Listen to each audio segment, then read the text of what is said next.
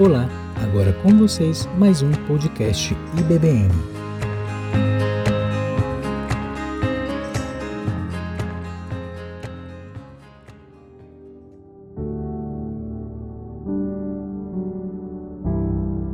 Salve, amada igreja, com a graça, com a misericórdia e a paz do nosso Senhor Jesus Cristo. Amém? Como é bom estarmos aqui mais uma quarta-feira no único objetivo de nossas vidas, que é glorificar o nome de Deus. Nós estamos aqui para glorificar, exaltar e bendizer esse nome que é digno de toda a honra e de toda a glória. Nossos irmãos e amigos que nos visitam essa noite, seja bem-vindo. Fique à vontade, essa casa ela é do Senhor Jesus Cristo e aqui ele se faz presente.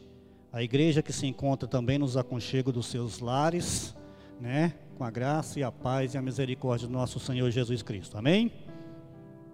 Queridos irmãos, amigos e irmãs, vamos abrir as nossas Bíblias lá em Atos capítulo 4. Nós vamos ler os versículos de 1 ao 22. Atos capítulo 4, versículo de 1 ao 22. Amém? Com toda a reverência à palavra do Senhor, vamos colocar de pé? Diz assim a palavra de Deus. Pedro e João ainda estavam falando ao povo quando chegaram alguns sacerdotes, o chefe da guarda do templo e alguns saduceus. Eles ficaram muito aborrecidos porque os dois apóstolos estavam ensinando ao povo que Jesus havia ressuscitado e que isso provava que os mortos vão ressuscitar. Então, prenderam os dois e puseram na cadeia para ficarem lá até o dia seguinte, pois já era muito tarde. Porém, muitas pessoas que ouviram a mensagem creram e os homens que creram foram mais ou menos cinco mil. No dia seguinte, reuniram-se ah, em Jerusalém as autoridades dos judeus, os líderes do povo e os mestres da lei.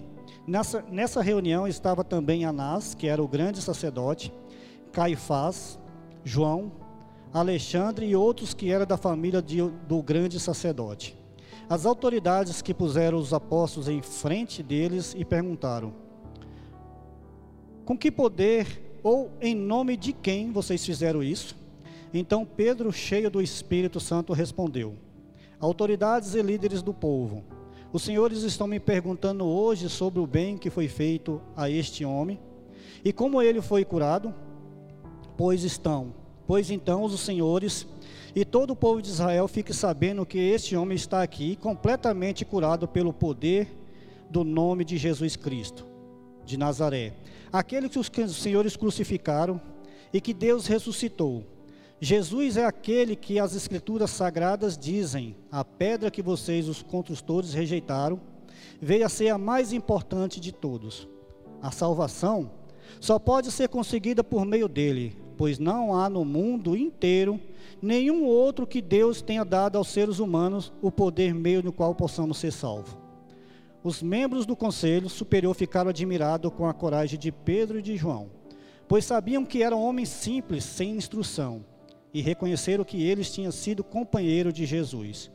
Mas não podia dizer nada contra os dois, pois o homem que havia sido curado estava ali de pé, junto com eles. Em seguida, mandaram Pedro e João saísse da sala do conselho e começaram a discutir o assunto. Eles diziam: o que vamos fazer com esses homens? Pois todos os moradores de Jerusalém sabem que eles fizeram um grande milagre. E nós não podemos negar isso. Mas, para não deixar que a notícia se espalhe ainda mais entre o povo, vamos ameaçá-los, a fim de que nunca mais fale com ninguém a respeito de Jesus. Então, o chamaram e ordenaram durante que não falasse nem ensinasse nada a respeito de Jesus. Mas Pedro e João responderam: Os senhores mesmo julguem diante de Deus. Devemos obedecer ao Senhor ou a Deus?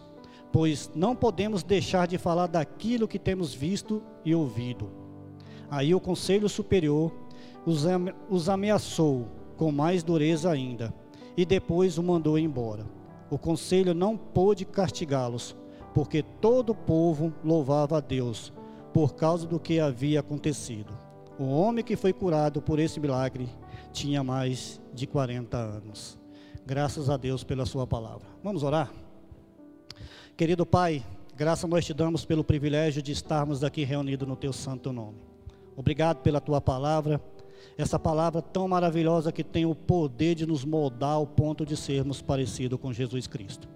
Queremos, ó Pai amado, nesse momento aqui atar nossos corações e mente para aprendermos mais um pouco da Tua palavra. Fala, Pai amado, por meio do Teu Espírito Santo, que possamos entender a Tua palavra guardá-las em nossos corações e ser obediente a ela em tudo, ó Pai amado.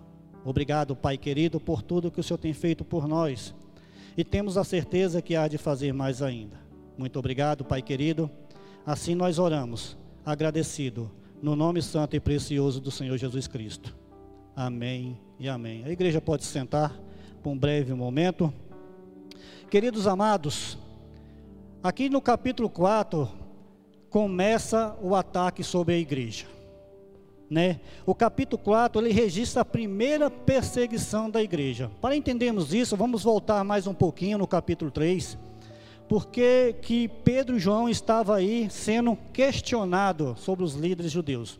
Né? Capítulo 3 é uma, é uma ilustração muito conhecida de nós, é onde que Pedro e João cura um coxo de nascença né? Um homem que estava na porta do templo, tinha mais de 40 anos e ele já ele era deficiente de nascença.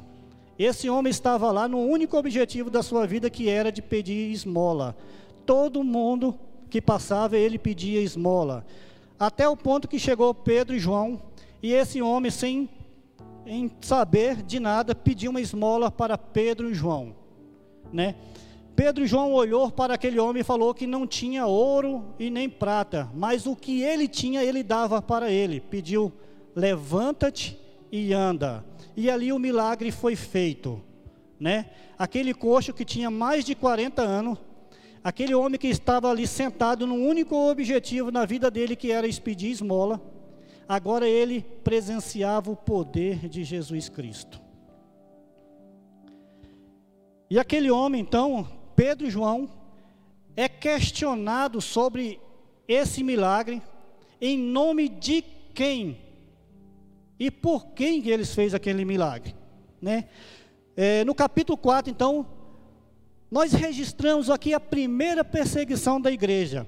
Cheia do Espírito Santo, os primeiros discípulos estavam aprendendo a conviver dentro da igreja, isso vai estar lá em Atos 2, e a compartilhar a fé fora dos portões da igreja, também está lá no versículo 3. Ainda na, nas primeiras oportunidades que tiveram de falar de Cristo e de fazer discípulo, aqueles crentes se depararam com o principal adversário do cristianismo. Uai, mas o cristianismo tem adversário? Sim, meus irmãos. Aqueles crentes depararam com principal adversário do cristianismo, que é a religião. Pedro e João estavam a caminho de ser preso, mas eles devem ter lembrado e sido encorajados pelas palavras proféticas de Jesus. Jesus Cristo já tinha advertido os seus discípulos, lá em Mateus, Marcos 13, capítulo 9, aos versículo 11, vai falar da seguinte maneira: Fique atento, pois vocês serão entregues aos tribunais e serão açoitados nas sinagogas. Por minha causa, vocês serão levados à presença dos governadores e reis, como testemunhas a ele. É necessário que antes que o evangelho seja pregado a todas as nações, sempre que foram presos e levados a julgamento, não fique preocupado com o que vão dizer. Digam tão somente o que lhe for dado naquela hora pois não serão vocês que estarão falando, mas o Espírito Santo de Deus. Note que no mínimo, quando Pedro e João estavam no caminho de ser preso, eles devem ter lembrado dessa palavra profética de Jesus, que isso ia acontecer. E de fato aconteceu. Pedro e João foram presos por causa do juda, judaísmo. Foi a religiosidade fanática dos judeus que trancou os apóstolos através daquela da prisão. Toda religião possui a mesma característica fundamental. Seus seguidores estão tentando chegar até Deus, acha que Deus o agrada e Deus através de mérito de sacrifício pessoal. Enquanto na religião o homem tenta ir na direção de Deus, no cristianismo Deus vem na direção do homem. O cristianismo reivindica que o homem é incapaz de encontrar a Deus, mas Deus o encontra. O homem é incapaz de desejar a Deus, mas Deus escolhe os seus e o atrai pela graciosidade. A religião vive obcecada com um único pensamento: ser bom o bastante para merecer o favor de Deus. Ele coloca o ser humano sobre uma esteira de exercício religioso, sugando sangue e suor, na expectativa de se obter as medidas exatas que renderão a aprovação de Deus. No entanto, o resultado sempre é o mesmo: fracasso e frustração. Além de massacrar seus adeptos, a religião hostiliza, persegue, fere e até mata todos que contradizem o seu sistema. É sempre assim, meus irmãos. A religião sempre rejeita Cristo como o único e suficiente Deus Salvador. Ela não admite a depravação total que o pecado nos levou, com todas as suas consequências espirituais, emocionais e sociais. Ela abomina o fato maravilhoso que nós só amamos porque Deus nos amou primeiro. E Deus quer somente da gente fé e alegria na fé. Nessa noite, meus amados, eu chamo vocês a olharmos para a igreja perseguida de Atos 4, buscando aprender como o ataque da religião e como o contra-ataque dos cristãos. Esse quadro pintado por Lucas serve muito bem de paradigmas para a caminhada dos crentes nos dias atuais.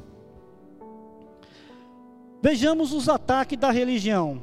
Desde a chegada do Espírito Santo no dia do Pentecoste, o cristianismo seguia ganhando os corações das pessoas. Tudo estava acontecendo bem debaixo do, das, dos narizes dos líderes religiosos de Israel. Eles pensavam ter dado um jeito naqueles perturbadores da paz quando mataram Jesus na cruz. Eles pensavam da seguinte maneira: olha, nós matamos o líder, matamos Jesus, acabou. Acabou. Né? Só que não. Atos 4, versículo 1 e 4, vamos ler novamente. Diz o seguinte: Pedro e João ainda estavam falando ao povo, quando chegaram alguns sacerdotes e o chefe do guarda do templo, e alguns saduceus. Eles ficavam muito aborrecidos porque os dois apóstolos estavam ensinando ao povo que Jesus havia ressuscitado e que isso provava que os mortos vão ressuscitar. Então, prenderam os dois e os puseram na cadeia para ficarem lá até o dia seguinte, pois já era muito tarde. Porém, muitas pessoas que ouviram a mensagem creram, e os homens que creram foram mais ou menos cinco mil. Tentaram caçar a palavra de Pedro e João, mas não conseguiram, porque as portas do inferno não prevalecerão contra a igreja Através do primeiro sermão de Pedro, foram mais ou menos 3 mil almas que foram salvas. E agora, nesse segundo sermão, foi mais ou menos 5 mil homens. Outra coisa que nós aprendemos aqui é que as luzes não se misturam com as trevas. Não se mistura, meus irmãos. Quando nós estamos pregando a palavra de Deus, todo e qualquer tipo de adversário vem nos calar, como tentaram calar Pedro e João perseguindo, tentando que eles não falem desse evangelho. Fala das boas novas. Apesar de tentar perseguir, não, não para o progresso do evangelho. Observe comigo, em primeiro lugar, as características do ataque religioso. Note aí, as ameaças da religião exerciam intimidação. Observe quantas pessoas e quanto poder foram mobilizados para calar apenas três cristãos: Pedro, João e aquele que tinha recebido o milagre. Versículo 6. As autoridades, os líderes religiosos e os mestres da lei reuniram em Jerusalém, estava ali Anás, o sumo sacerdote, bem como Caifás, João Alexandre e todos os que eram da família do sumo sacerdote. Mobilizaram todo tipo de gente que puderam, de todas as classes, política, militar e religiosa para, falar, para fazer calar o cristianismo. Quando a ameaça, a religião excita a intimidação. Quando inseguro, a religião enfatiza a tradição.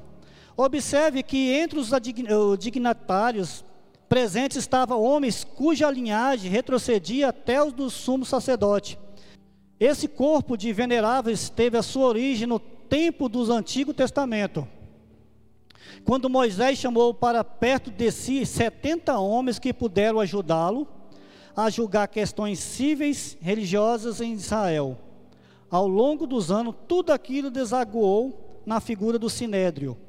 Quando, quanto insegura a religião enfatiza a tradição. Agora, meus amados, olha aí no, no capítulo 7, no versículo 7.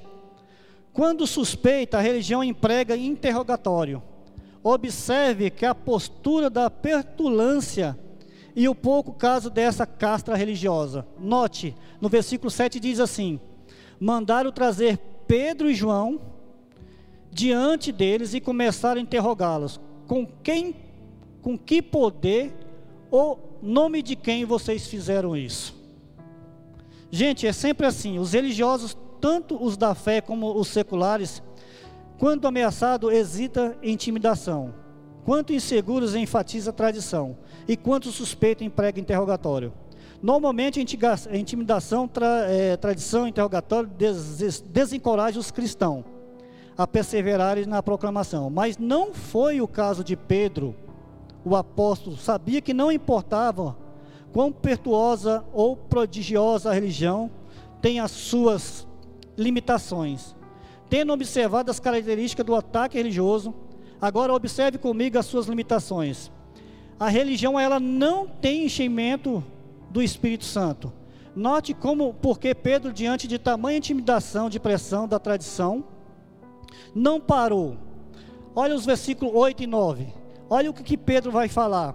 Então Pedro, cheio do Espírito Santo, disse-lhe: autoridades e líderes do povo, visto que hoje somos chamados para prestar conta de um ato de bondade em favor de um deficiente, sendo interrogado acerca com quem ele foi curado. Pedro estava cheio do Espírito Santo. Precisamos estar cheio desse Espírito Santo. Precisamos estar preparado, porque cada dia mais a igreja de Deus vai ser perseguida. Nós já somos perseguidos. Esses religiosos tentam nos calar, tentam calar boas novas, tentam na política, como fazem leis para acabar com tudo aquilo que Deus criou casamento, família, filhos. Precisamos estar preparado, cheio do Espírito Santo. Precisamos entender, mesmo com a perseguição, a palavra do Senhor jamais vai se calar. Satanás tentou acabar com a igreja do Senhor por duas maneiras, por duas vias. Primeiro, pela força. Quanto mais perseguia a igreja pela força, mais a igreja de Deus crescia. E depois tentou colocar os falsos mestres dentro da igreja do Senhor.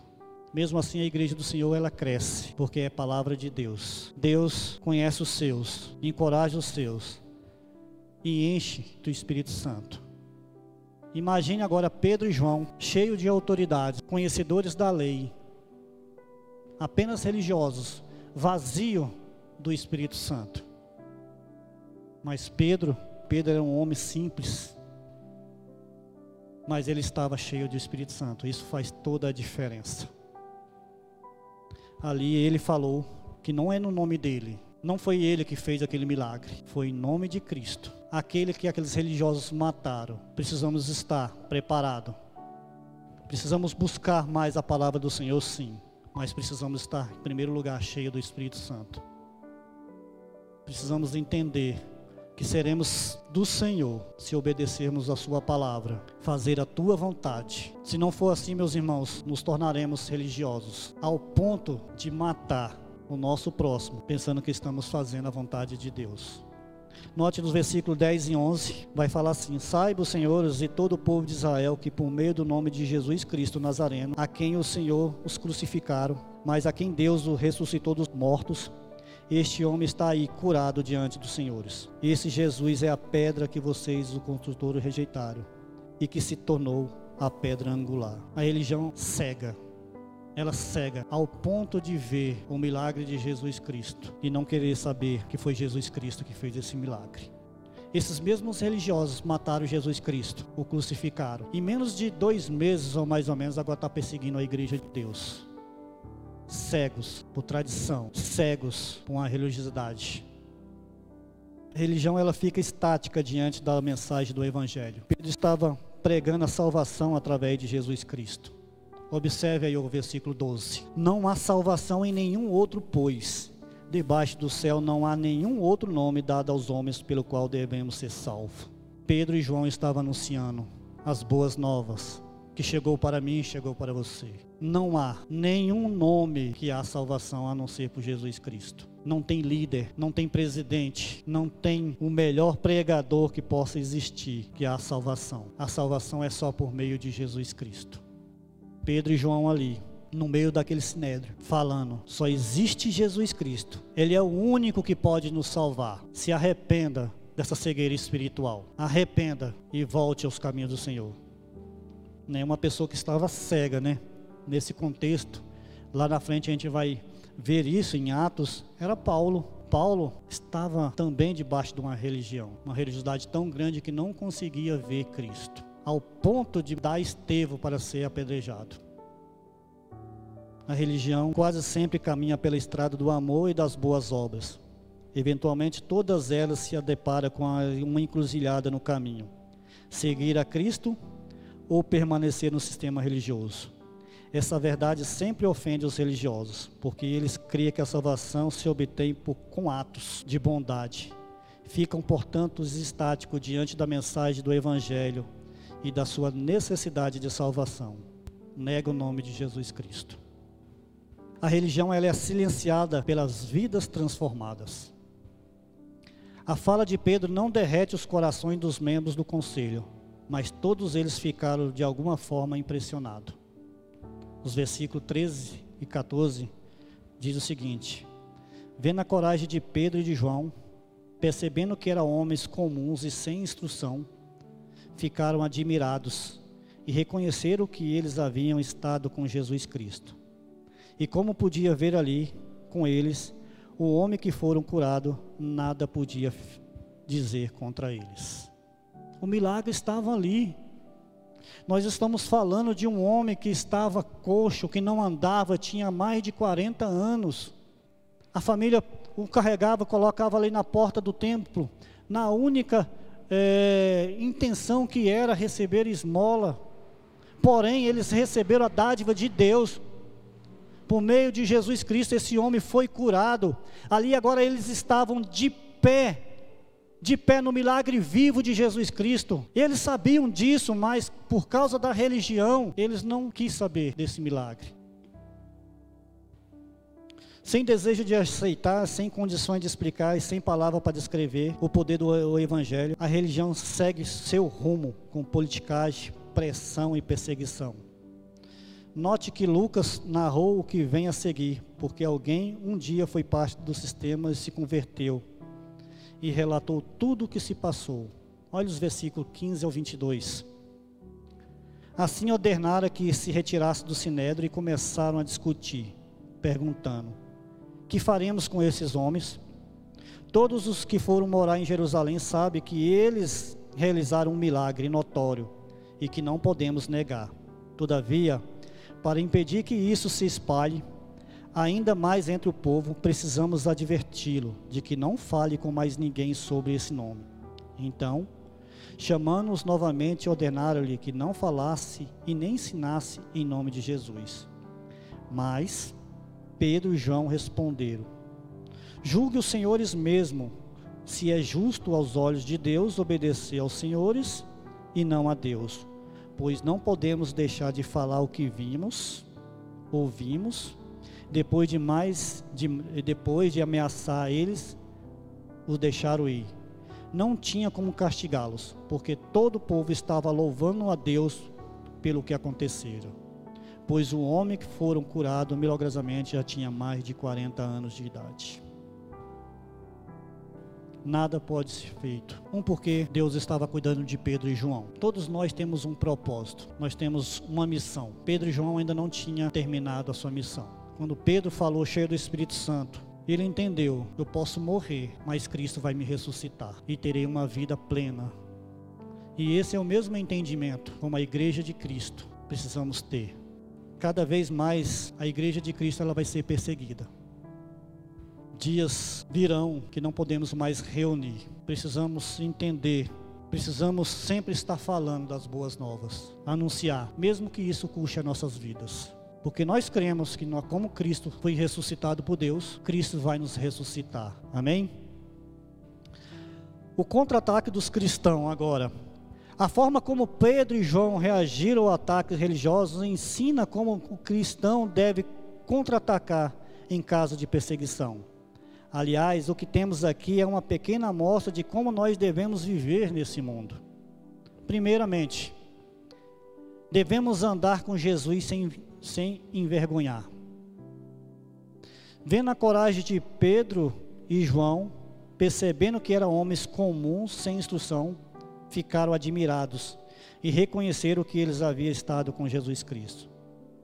Precisamos nos letrar na Bíblia, seguir Jesus ser discípulo, viver pela fé a vida de Cristo.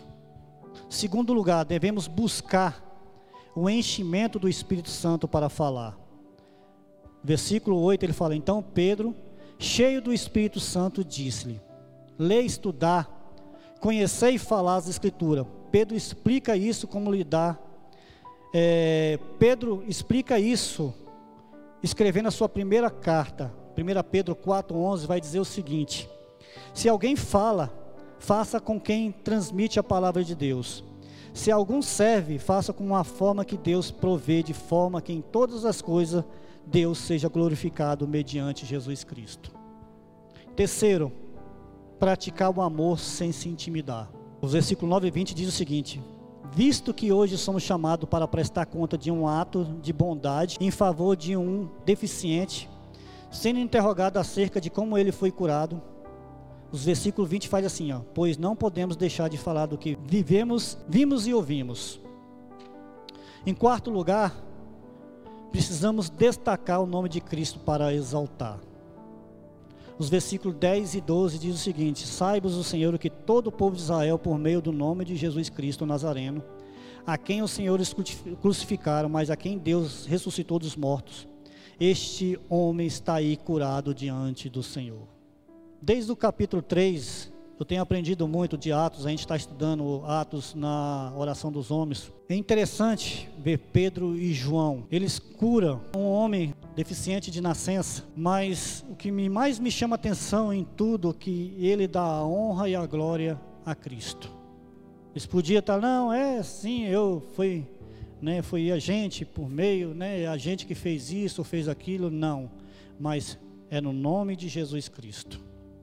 E nós, como servo de Jesus Cristo, precisamos entender isso, que é o nome de Cristo que deve destacar em nossas vidas. Se a gente faz parte de algum ministério da igreja, não é o seu nome que está à frente do ministério que tem que se destacar, é o nome de Jesus Cristo. Se a gente está na escola bíblica dominical, é o nome de Cristo que tem que destacar. Dentro dos nossos lares, quem tem que destacar é o nome de Jesus Cristo. Toda a honra e toda a glória seja dada somente a Ele. Quinto e último, viver na comunhão da igreja para não desanimar. 23 e 24 versículos diz assim: Quando foram soltos, Pedro e João voltaram para os seus companheiros, contaram tudo o que o chefe sacerdote e os líderes religiosos lhe tinham dito. Ouvindo isso, levantaram junto a voz a Deus. Precisamos estar unidos em Cristo, como igreja, porque os dias maus estão aí. As perseguições vão se tornar cada vez mais visíveis. A igreja ela precisa estar reunida em um único propósito: levar as boas novas. Se eu, eu e você estamos aqui, é porque alguém anunciou as boas novas para nós. E nós precisamos levar essas boas novas até os confins do mundo. Muitas pessoas precisam ouvir esse evangelho de Jesus Cristo, que liberta, sara, transforma. Nós, como igreja de Cristo, precisamos entender que nós temos um propósito: anunciar as boas novas. E eles estavam, esses religiosos, cegos, porque conseguiam só enxergar os seus umbigos. Precisamos enxergar além, como igreja de Cristo. Precisamos enxergar a eternidade, que faz parte da minha, faz parte da tua vida. Como igreja, precisamos estar unidos em Cristo para não desanimar, porque vai ficar pior. Não é eu que estou falando isso, é a palavra de Deus que no final dos tempos muitas coisas vão acontecer e a perseguição é clara. Perseguiram Jesus Cristo. Você acha que não vão perseguir a gente? Vão perseguir, meus irmãos. Pode ter certeza disso. Precisamos então, como igreja, precisamos andar com Jesus, buscar o enchimento do Espírito Santo, praticar o amor sem intimidar, destacar o nome de Cristo, viver na comunhão da igreja para não desanimar. Amém? Que Deus nos encoraje, Teu Espírito Santo nos mostra, nos encoraja, nos capacite para anunciar as boas novas. Vamos orar? Querido Pai, nós somos gratos pela Tua palavra porque ela é viva e ela é eficaz. Nós não precisamos de mais nada, nós não precisamos de dom de adivinhação, nós só precisamos da Tua palavra e nessa palavra meditar dia e de noite. Por isso, Pai amado, derrama sobre a Tua igreja a tua sabedoria, para que possamos estar cheios do teu Espírito Santo. Se vier as perseguições, possamos, por meio do teu Espírito Santo, sair fortalecido, ó Pai amado, porque a tua palavra jamais vai cessar, porque ela é palavra de Deus. Ela não precisa de homem, porque o Senhor é Deus poderoso. O Senhor não é limitado. O Senhor é soberano. O Senhor reina. Não há outro nome acima do Senhor. Por isso, ó Pai amado, usa-nos como o Senhor tem feito, como canal de bênção para outras pessoas que ainda não conhecem o Senhor. Que haja, ó Pai amado, o agir do Senhor Jesus Cristo em nossas vidas. Possamos ser testemunha do Senhor nessa terra, até o Senhor venha nos buscar, ou até o Senhor nos levar para a honra e glória do Teu santo nome. Assim nós oramos desde agradecido, no nome santo e precioso do Senhor Jesus Cristo. Amém e amém. Glória a Deus por mais um culto. Que Deus continue nos abençoando, que leva para nossas casas, debaixo da tua mão santa e poderosa.